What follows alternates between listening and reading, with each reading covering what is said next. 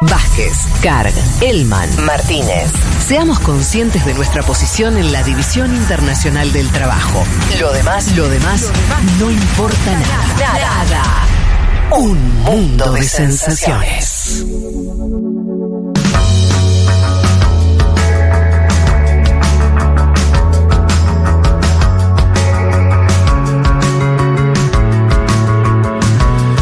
Muy bien, y ya sobre el borde este programa, siendo las 14.57 en la Argentina, vaya a saber qué hora es en la India. Pero para eso, por suerte, estamos ya en comunicación con Fer Duclos. ¿Qué tal, Fer?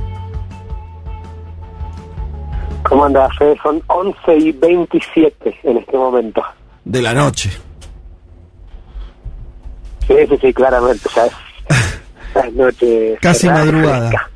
Che, Fer, bueno, está, eh, tuvimos un programa muy agitado y, y nos quedó muy poquito para hablar con vos, pero no queríamos dejar de hacerlo porque hace mucho no conversábamos eh, y además queríamos saber dónde estabas, cómo te está yendo, eh, qué es eso de andar viajando en los techos de los trenes, Haz- decinos, contanos lo que quieras, micrófono abierto. Bueno, a ver, sí, hace mucho que no hablábamos. La última vez que hablamos creo que estaba en Goa.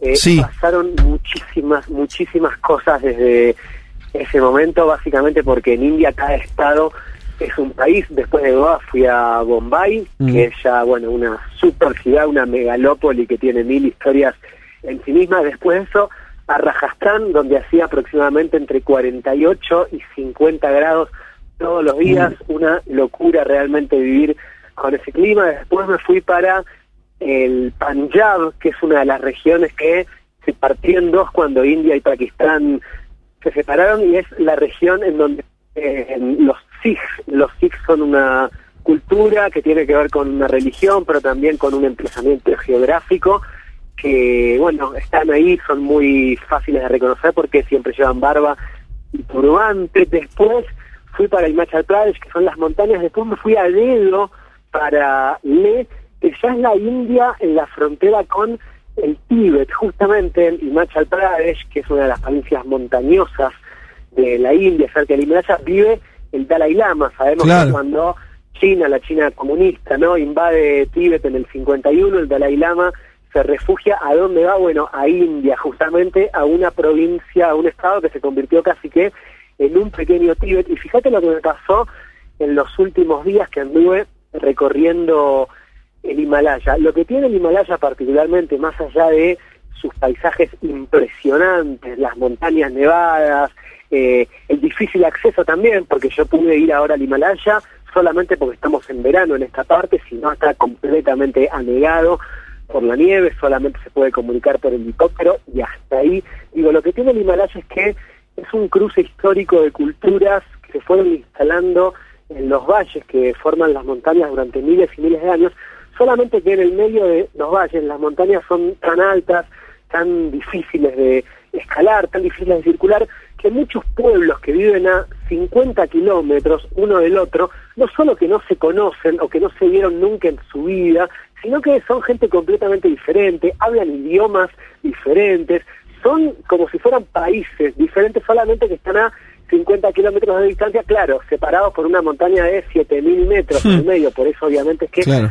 No se conocen. Y fíjate que estaba en Leh, que es una, una ciudad muy al norte de India, en donde predomina el budismo tántrico.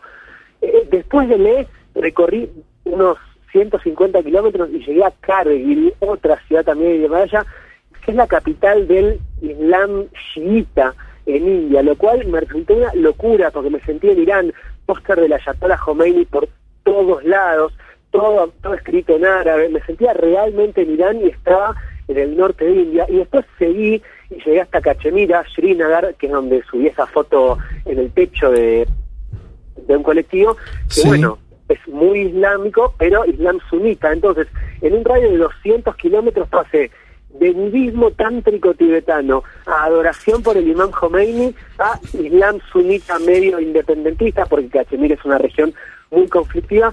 Así que bueno, de repente entré en una parte de India que es como que cualquier cosa puede pasar y te encontrás con pueblos que realmente no lo puedes creer, ¿no? Qué impresionante.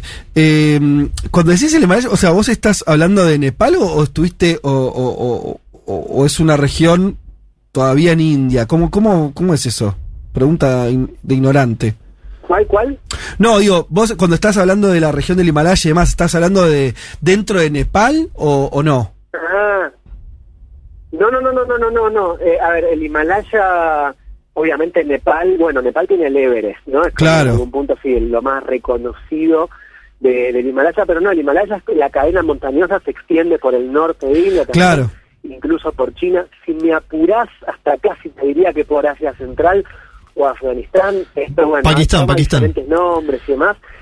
Eh, eh, bueno, Pakistán exactamente, pero no, por ejemplo, la tercera montaña más alta del mundo, que si no me equivoco se llama Kanchenjunga, o un nombre así rarísimo, Ujú. está en India, digo, Claro. el Himalaya se extiende también por India, por Bután también, Claro. así que sí, sí, cuando hablo del Himalaya, efectivamente, el Himalaya, de hecho tuve bastantes problemas, y bueno, acá mi familia un poco eh, se enojó, con razón, ¿Por qué? porque haciendo dedo y, y porque subí, yo estaba a 2.000 metros en un pueblo que se llama Manali y subí a 5.000 de una eh, sin hacer aclimatación previa y al día siguiente la verdad es que me, empecé a sentir pésimo, fiebre, vómitos, diarrea, un Uf. dolor de cabeza como no había tenido nunca en mi vida y decir que la altura es manejable en el sentido de que si uno baja, bueno, listo, ya está, se soluciona, no es que te deja Ajá. efectos.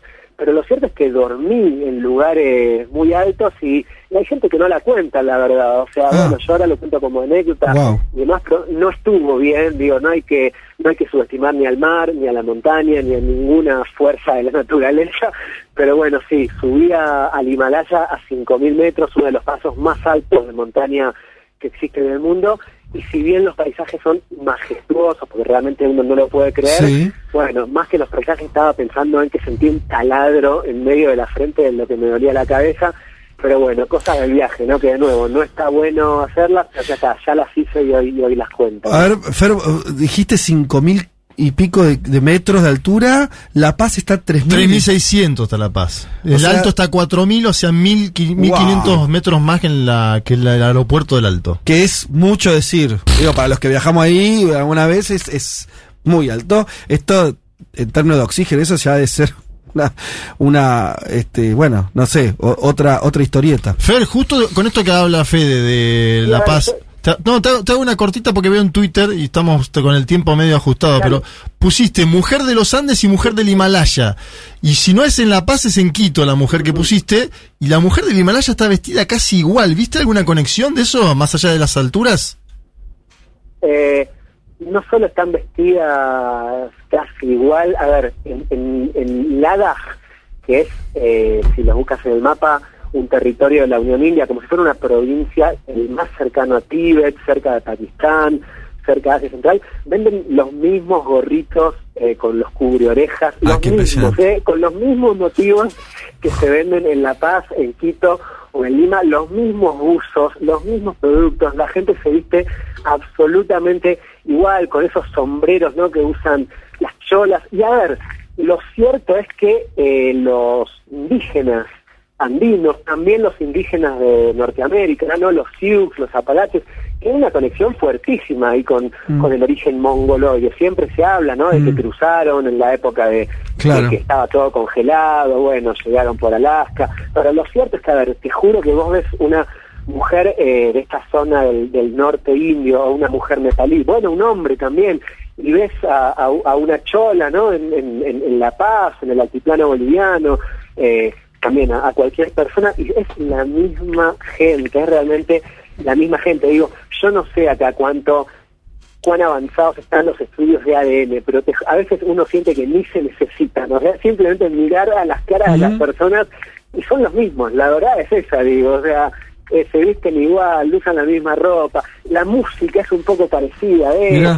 A ver, puede también tener que ver con cierto tipo de desarrollo de eh, la fisonomía y la anatomía en personas que viven a más de 4.000 metros. Digo, yo ahí ya tanto no sé. Claro. Pero lo cierto Sí, sí, es sí, que es una cuestión de determinismo geográfico de- de- Claro. O de vínculo Exacto, histórico. Exacto, exacto. Pero a ver, son, es la misma gente, ¿eh? te juro que es la misma gente. Bueno, qué, qué, qué piola eso para, para profundizar. Y de, ah, último, vos querías. Dale, Elma, métela, métela. El cómo sigue, ¿qué hace Fer? Eso, eso Eh, le iba a ¿cómo, preguntar. sigue, ¿Cómo sigue el viaje? Yo Contanos. te iba a decir, para, para, y te dejamos al final a vos, ¿cómo, hacia dónde seguís y comprometerte a ver, intentar, si, si, no, si no tenemos ningún problema de conectividad, eh, para el próximo domingo y hacer una un poquito más extensa. Dale. Dale, sí, el próximo domingo lo hacemos porque además cada cosita que, Sí. que les digo en realidad encierra un montón de cosas. Por ejemplo, les contaba el budismo tántrico. Bueno, cómo es una sociedad que vive, eh, en, en el cual la religión principal es budismo tántrico. Bueno, hay un montón de particularidades y realmente son muchos países eh, en uno solo, ¿no? Porque ya lo decimos siempre, son 1.400 millones de personas, pero Mm. son dos veces Europa. ¿Cómo sigue el viaje? Bueno, a ver, no sé, porque ya eh, voy a decir la verdad, voy a ser 100% sincero. Llevo cuatro meses en India, no puedo más. No. porque la verdad es que es un país intensísimo, eh, fascinante y todo, pero no veo la hora. Hoy, por ejemplo, le decía a, un- a- a- un amigo, no es que extraño el asado, las milanesas o la pascualina, no, no. Quiero estar en un restaurante y comer un sándwich de jamón y queso. Nada más. Pan, Mm. jamón, queso y pan. Nada más queso. Y yo con eso ya sería totalmente feliz. Entonces digo, es, es, es muy intenso, es muy fuerte, estoy muy cansado. Entonces es muy probable que me vaya pronto porque además me queda solamente un mes de viaje nada más. Claro. Estoy analizando si ir a Pakistán o a Bangladesh, pero lo cierto es que son como segundas Indias. Es decir, si no Mm. voy a India porque estoy cansado y no voy a Pakistán, medio que la verdad Claro, claro. es lo mismo. Así que de repente se me abre eh, el camino a ver cómo seguir. Los pasajes desde India al sudeste asiático son baratísimos, pero Ajá. baratos al nivel de menos de 70 dólares. Ah. para un pasaje Wow. internacional, un vuelo de 4 o 5 horas es demasiado.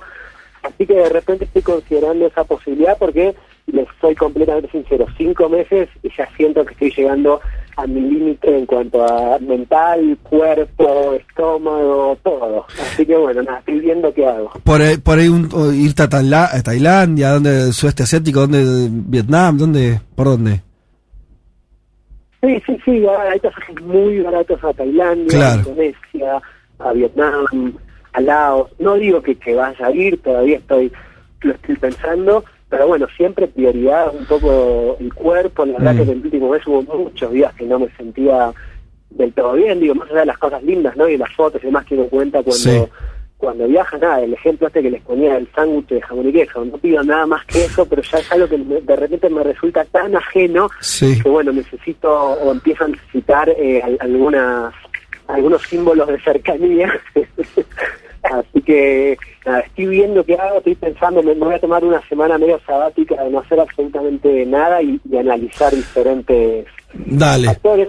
También quiero escribir el libro Y sí. y en India se me hace muy Claro. difícil escribir porque es un país tan estimulante que cuando llega el momento de escribir, no, no tengo más, quiero dormir, no, no- Mm. no- no me da la cabeza. Entonces, bueno, me gustaría también sentarme en algún lugar, decididamente, relajarme, a escribir y, y, bueno, a pensar cómo sigo. Hagamos esto, intentemos entonces el domingo que viene dedicarle, hacemos una, una llamada con, con bastante más tiempo y hasta podemos entre todos, ¿quién te dice? Te- te- te- consejo, eh, ¿no? Eh, En el sentido de, de- grupo humano que te encanta. asesora Con los, con los oyentes también. y Sí. con los oyentes y vemos qué hacemos para que, de qué manera cerrás tu viaje, ¿te parece?